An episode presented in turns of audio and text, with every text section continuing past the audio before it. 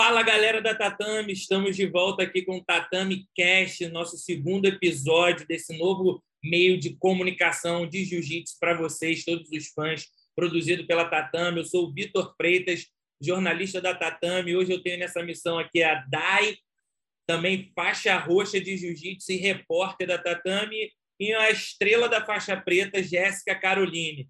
E antes da gente começar, a gente precisa dizer que esse episódio é um oferecimento da Loja da Maria, especializados em tatame EVA. Galera, estou muito animado para essa resenha. Hoje temos duas meninas aqui muito importantes para o cenário do jiu-jitsu, a nossa repórter, a atleta Jéssica. A gente vai falar sobre a história dela, os últimos acontecimentos que ela proporcionou para o esporte. E vamos lá, Dai, prazer ter você aqui de novo. Jéssica, muito obrigado pelo seu tempo. Salve, galera da Tatame. Mais uma vez, muito feliz de estar aqui compartilhando nessa, nesse podcast com meu amigo Vitor Freitas, jornalista da Tatame, a Jéssica, atleta faixa preta de jiu-jitsu, uma grande ascensão aí do cenário do jiu-jitsu feminino, competidora. E vamos lá para mais uma resenha no nosso Tatame Cast. Vamos lá, Jéssica. Queria começar falando com, com você como é que foram aí suas últimas vitórias ali no Sul-Americano acabou vencendo a categoria, ainda brigou muito bem no absoluto, apesar de ser um peso leve. Como que foi? Ah, então, eu quando eu luto absoluto, eu luto sem cobrança alguma, né? E foi uma surpresa até para mim, porque eu não esperava que eu fosse chegar na final. Eu fui sem responsabilidade alguma e é claro que eu lutei sério, né? Óbvio. Mas eu fiquei muito feliz com o resultado, independente, né? Eu perdi na final, mas eu saí com com gostinho do ouro, sabe? Eu fiquei muito feliz. Tu lembra assim de eh, dali na campanha ter uma luta que você venceu, tu falou hoje dá para chegar, hoje eu vou estar na final, porque é um absoluto divisão muito difícil, mesmo que o atleta pegue a medalha de prata, para ele chegar lá é uma campanha muito dura, muito adversário duro, muito adversário pesado. Sim, eu eu não conhecia as meninas, né? Só conhecia assim de por foto no Instagram. Então, para mim, eu é, nunca tinha lutado também. Para mim era uma novidade. Mas eu uh, me senti super bem, entendeu? Independente da minha dificuldade lá, eu era mais leve. Eu me senti muito bem lutando e eu acho que dá para chegar. E aí, Dai, o que, você lembra da, da atuação dela? O que, que você pode trazer para a gente aí mais detalhado? É, eu tive acompanhando ali as lutas da Jéssica, né? Primeiro na categoria contra a Mariana Holtz, né, da Grace Maitar. Elas já se enfrentaram, né, outras vezes, e a Jéssica impôs muito bem um jogo dela ali com a Mariana, um jogo de muita pressão, elas que são da categoria galo, né? Então, eu também sou da categoria categoria galo, eu sei como é que é ali aquela pressão, um jogo que você tem que estar muito bem ajustada, porque é uma categoria que é muito rápida, né? Qualquer brechazinha, as meninas já escorregam, já saem da posição. E na campanha do absoluto, a Jéssica veio muito consistente para estar tá ali brigando para chegar ali na final, independente do resultado, né? Ela falou que veio sem responsabilidade, mas muito pelo contrário, eu achei que ela entrou ali, mesmo ela não se jogando essa pressão, né? Que ela, ela mesma disse agora aqui para gente, eu achei que ela foi com muita responsabilidade para o absoluto, com muita vontade realmente de chegar ali na briga. E foi um fato muito bacana de ver, né? Uma categoria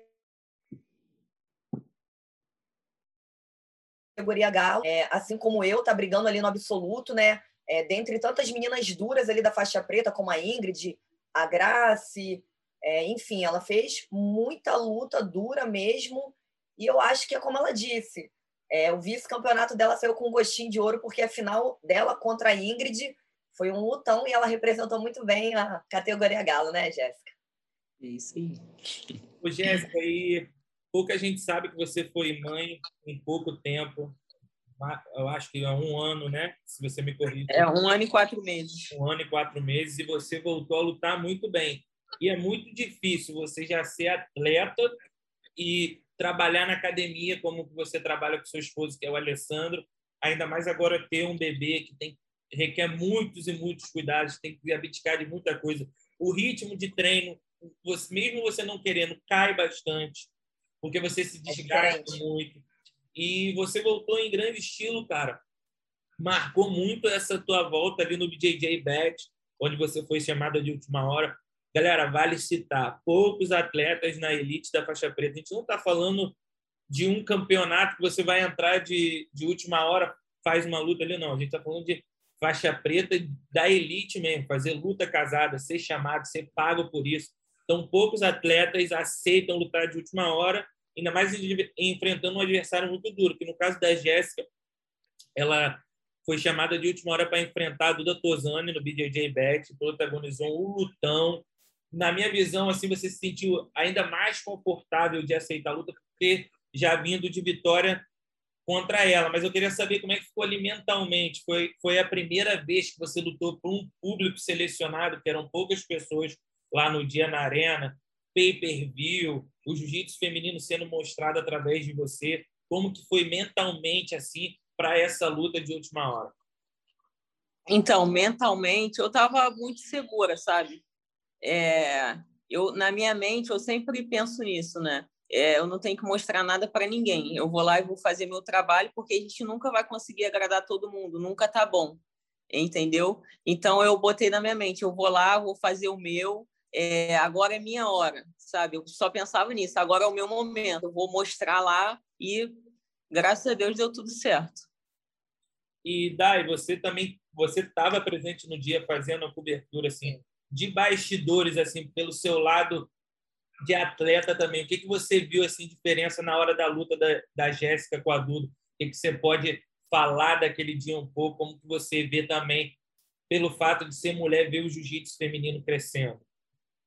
Então, Vitor, é, a Jéssica ela veio, ela teve o retorno dela da licença maternidade, né? É como você disse, é muito difícil para a mulher é, em tão curto tempo voltar na, no alto rendimento, né? Ainda mais na faixa preta, que foi no caso da Jéssica, né? Ela voltou muito bem, surpreendeu até realmente. Ela já chegou ali marcando é, a vitória dela em alguns grandes campeonatos, como o AJP em Brusque, que foi o que ela lutou com a Duda Tozoni anteriormente ao BDJ Bet. Fez. Foi de gramado. Foi em gramado, exatamente. Isso, gramado. Gramado, é. Foi em gramado, fez uma excelente luta e saiu com a vitória. Foi o que eu acho que deu muita confiança para a Jéssica, né? Tá aceitando esse convite. Eu acho que a Jéssica ela vem fazendo um trabalho a longo prazo, né? Não é Verdade. é da agora. É um trabalho a longo prazo que ela vem desde as faixas de base. Então, cada vez mais ela veio é, é, tendo a consistência ali dentro do, do, jogo dela, né? Do amadurecimento dela. Eu acho que como mãe também isso ajudou muito, né? É, a gente tem grandes exemplos aí como a Mackenzie, enfim, a, inúmeras é, atletas campeões mundiais aí que depois da licença maternidade voltaram muito bem, né? No rendimento não caíram. A Jéssica é uma delas do jiu-jitsu, então acho que isso ajudou muito. Ali na luta do BDJ Bet, eu, eu estive com a Jéssica ali nos bastidores, né? Pré-luta, a gente pôde compartilhar um pouquinho ali alguns momentos. É, a todo momento ela estava muito tranquila, é muito consciente que aquele era o momento dela em que ela tinha que dar tudo dela ali para mostrar para o que ela veio aí na faixa preta, na elite do jiu-jitsu. Então, a todo momento ela estava muito consciente, muito tranquila. Acho que o nervosismo é normal, mas ela soube muito bem administrar isso, entrou muito consciente. Ela sabia da grande oportunidade que ela estava tendo ali naquela noite. A Duda é uma adversária é muito técnica, né? Também do alto rendimento, recém é, graduada faixa preta acho que o jiu-jitsu feminino foi muito bem representado. Eu, Sim. mais uma vez, reafirmo. Para mim, como uma categoria leve, eu que sou uma atleta da categoria da mesma da Jéssica, é muito bacana ver os eventos de luta casada trazerem as atletas mais leves. Dando essa oportunidade. Isso, porque sempre a gente vê ali categoria leve, pena, ou mais né, pesada. Nunca tem uma representante da categoria galo, pluma, é muito difícil, né? Principalmente galo. Então, eu acho que elas representaram muito bem, deram um show de técnica. A Jéssica entrou ali na hora da luta muito focada, é, em jogo dela, e se saiu bem, saiu com a vitória. Foi perfeito. E, Jéssica, uma coisa que eu acho assim, a internet começou a produzir, que a internet tem o poder, cara, de te levantar ou te abaixar na mesma intensidade. E no BJJ Bet, apesar de você ter vindo de vitória sobre a Duda, para a internet, para o público ali e alguns da mídia, você não era a favorita. De fato, isso mexeu com você de alguma forma? Porque, na minha visão, eu, eu, eu coloquei você como favorita para essa luta, porque você já vinha de vitória sobre ela. Independente se não foi numa luta casada, foi no evento. Se você vem de vitória para sobre alguém, você é o favorito, porque o cara tem que devolver a derrota. Existem casos como funciona no MMA, sempre quando o cara é chamado de última hora, mesmo que ele já tenha vencido, ele continua não sendo o favorito. Mas no jiu-jitsu é de outra forma, entendo também quem pensa diferente, mas na minha forma, eu via você como favorita por causa dessa vitória. Eu queria saber se isso mexia com você de alguma forma, pelo fato da galera não estar tá te acompanhando, o que aconteceu, o que aconteceu diferente depois do BJJ Bet, muita gente começou a te conhecer, ficou sabendo que você já era campeão mundial na faixa marrom, no último torneio antes da pandemia. Queria saber o que, que você conversava ali com o Alessandro sobre isso, isso chegou a te afetar ou não? Então, eu estava ciente né, que ela era a favorita, só que como eu já tinha lutado com ela, eu me senti muito confortável, entendeu? Eu sabia que não era nada disso que eu estava pensando antes, porque antes de lutar com ela, eu imaginava uma pessoa, e aí depois que a gente luta, a gente sente que não é nada disso, entendeu? Então, eu me senti muito segura, estava muito confiante, sabia que dava para chegar nada disso mexeu comigo. Não deixei, eu não deixei nada entrar na minha mente em relação a isso, entendeu? Entendi. A Dai também é um exemplo que acompanha o crescimento do jiu-jitsu, crescimento das redes sociais. A gente sabe hoje que, às vezes, uma pessoa aparece aí com 20, 30 mil seguidores, isso inflama a luta. Quando a pessoa vai lutar, inflama, tem muitos seguidores. Isso é bom também para o esporte que mais pessoas compram pay-per-view, que todo mundo consiga atrair mais seguidores, que isso é bom quando vai ser chamado para um evento. Mas já eu queria saber assim de você, a quantidade de seu, do, dos seguidores de um atleta pode influenciar diretamente no resultado dele ou não? Eu acredito que não. E você, Dai? É, Dai. Então, eu acredito que para grande mídia, né, para quem está nas redes sociais, né, que não é especializado ali na mídia do jiu-jitsu, né, a galera mais leiga, vamos dizer assim, né, influencia, números influencia sempre, impressiona. Sim. Né? Galera, nós tivemos um probleminha técnico, mas estamos aqui de volta. Jéssica, vamos continuar com o nosso bate-papo, falando sobre a sua volta no, ao jiu-jitsu competitivo, vitória no BJJ Bet, vitória no Sul-Americano, e, Jéssica, para quem, quem não te conhece, te acompanha de agora, você já é uma menina batalhadora há muito tempo e fez o caminho inverso, galera. Eu vou explicar por que ela fez o caminho inverso. Porque todo mundo que treina ali em Niterói busca um treino forte no Rio. Quem é de Itaboraí vai para Niterói, mas quem é de Niterói às vezes migra ali para o Rio de Janeiro, né? Pega a ponte, mas que a Jéssica fez o inverso. Ela saiu do Rio e veio para treinar em Niterói. Então ela saía lá de Bangu, Padre Miguel, né, Jéssica? Bangu. De Bangu, para treinar em Niterói, cara. E ela fez isso por muito, muito, muitos anos, até ela chegar na faixa preta. Jéssica, queria que você contasse um pouco como que foi essa rotina lá atrás, para você estar tá usufruindo do, dos frutos que você pega hoje. Então, quando eu comecei no jiu-jitsu, eu comecei num projeto social, né, na comunidade, na Vila Kennedy, lá em Bangu. E eu nunca imaginei que eu fosse estar aqui, né? E eu acompanhava o Alessandro pela internet, nos campeonatos, e eu via que ele tinha um time super top. Tinha a Brenda, que é a sua irmã, né? Que ela era é a minha inspiração. E eu via que ela lutava tudo, viajava o mundo, e era uma menina nova, sabe? Sim. E eu falava, caramba, eu posso, se eu chegar lá, eu posso viajar também, eu posso competir também, entendeu? Então, eu sempre acompanhei né, ele pela, pela internet e vi os atletas que ele formou e forma até hoje. É uma academia bem bacana, tem vários atletas de ponta, ele já fez vários campeões mundiais aqui dentro, entendeu? O trabalho é muito bacana mesmo.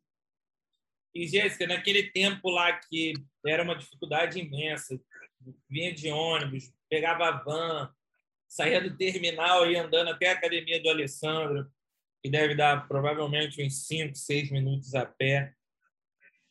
Pensou em desistir na, naquela época? Chegou o momento que você levantou da cama e falou assim: não dá mais, não, é muito difícil, tá cansado. O que, que, que você Várias vezes. que mexeu assim com você?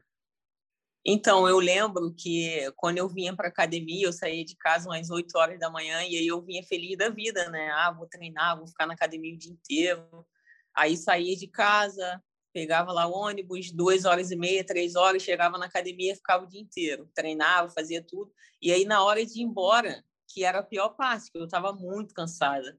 Então, aí eu saía da academia, ia para o ponto, e aí às vezes ficava uma hora e meia, duas horas para esperar o ônibus, chegava em casa meia-noite, uma hora da manhã. Então, eu vinha no ônibus pensando: caramba, é, eu nunca mais vou voltar para cá, está sendo muito cansativo, entendeu? E no dia seguinte eu acordava nova, vou treinar de novo. E era todo dia isso, a mesma coisa. Às vezes eu voltava no ônibus chorando, que eu não queria voltar mais, porque eu não tinha forças para voltar para casa, entendeu? Uhum. E, e eu acho que isso foi me motivou muito, sabe? Eu todo dia acordava e queria voltar, queria mais. Quanto mais eu treinava, mais eu queria estar ali junto, sabe?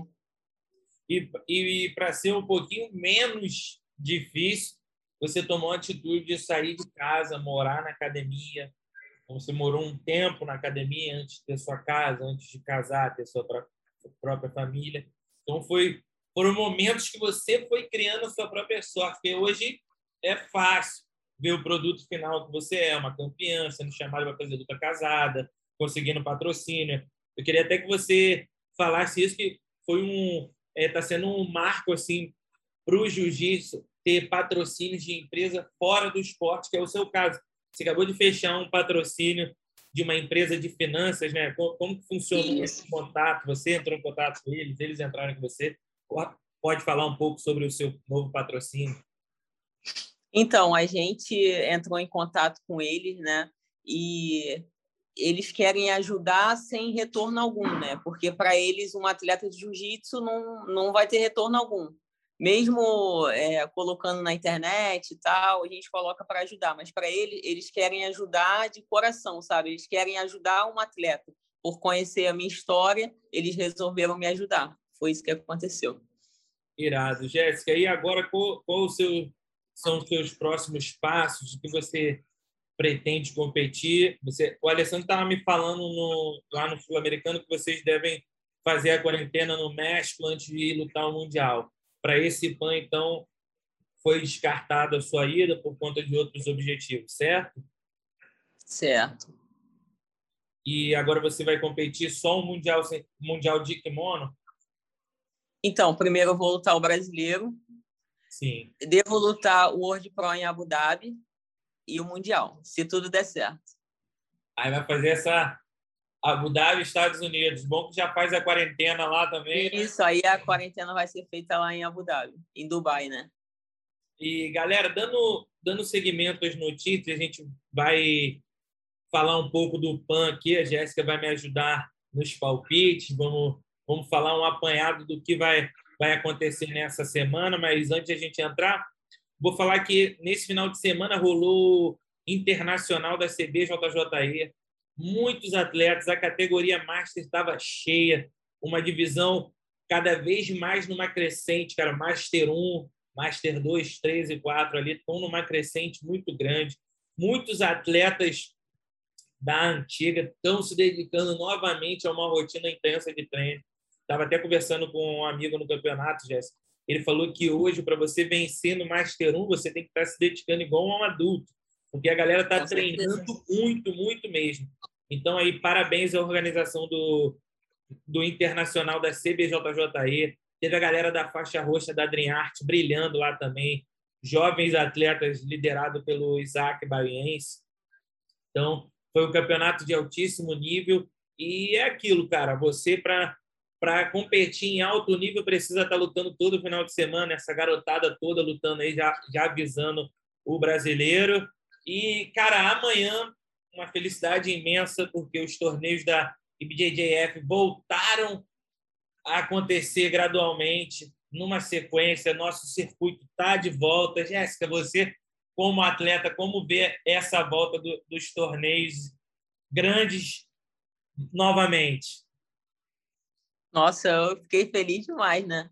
Porque a gente é, acho que os atletas somos movidos a isso, né? A campeonatos. A gente quer lutar todo final de semana. Se tiver campeonato todo final de semana, a gente vai lutar todo final de semana. Que a gente treina muito e. É verdade. Galera, a Tatame vai começar a cobertura amanhã já. Vai dar início ali dos faixas azuis, roxa, até chegar no dia dos pretas, nos faixas marrons, que é já mais para o fim de semana.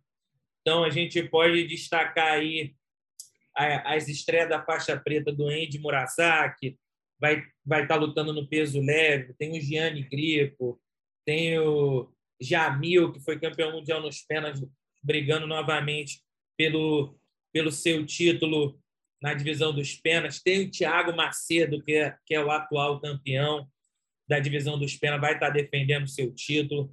Então, galera, tem muitos craques presentes nesse evento e eu quero jogar a bola aqui para a Jéssica.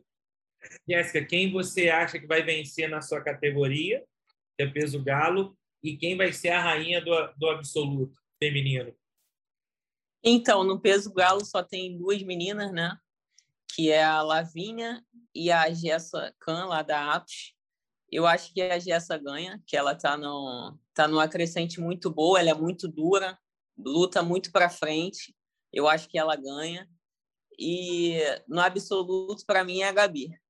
Gabi está no momento dela, está com a cabeça muito boa, entendeu? Independente dos últimos resultados dela, eu acho ela um jiu-jitsu muito diferenciado. Eu acho que é, ela leva. E, cara, eu também estou bem animado para o PAN, para ver essa luta Gabi Peçanha e Yara, né? Que a Yara já está lá nos Estados Unidos também para lutar. Vai ser um confronto muito bom choque dessa nova geração nova. E, Jéssica, eu queria falar com você. Você contou de ter duas atletas na sua divisão. Numa hipotética chave de três, se você tivesse lá, como é que você se via vencendo essas duas adversárias aí? Você já chegou a pensar numa luta com elas duas? Porque são duas meninas, principalmente a Jéssica Campos, está lutando direto. Você já se vê lutando com elas? Agora sim, né? Agora, quando a gente chega na faixa preta, desde a marrom já acompanhava e aí eu ficava pensando, caramba, um dia eu tenho vontade de lutar com elas, entendeu? E eu acho que no mundial eu vou ter essa oportunidade e eu acho que eu ganho. Jéssica, chegamos ao final. Muito obrigado pelo seu bate-papo aí. Muitas histórias bacanas. Para quem não conhecia, agora está sabendo que você não chegou aqui de paraquedas, você tem uma história você abdicou de muitas coisas para estar vivendo esse teu momento. Parabéns pela sua carreira. Muito obrigado por estar aqui no Tatame Cash, nosso segundo episódio já com uma craque aí do jiu-jitsu. Muito obrigado também a todos os ouvintes. E, ó, eu tenho um pedido para vocês.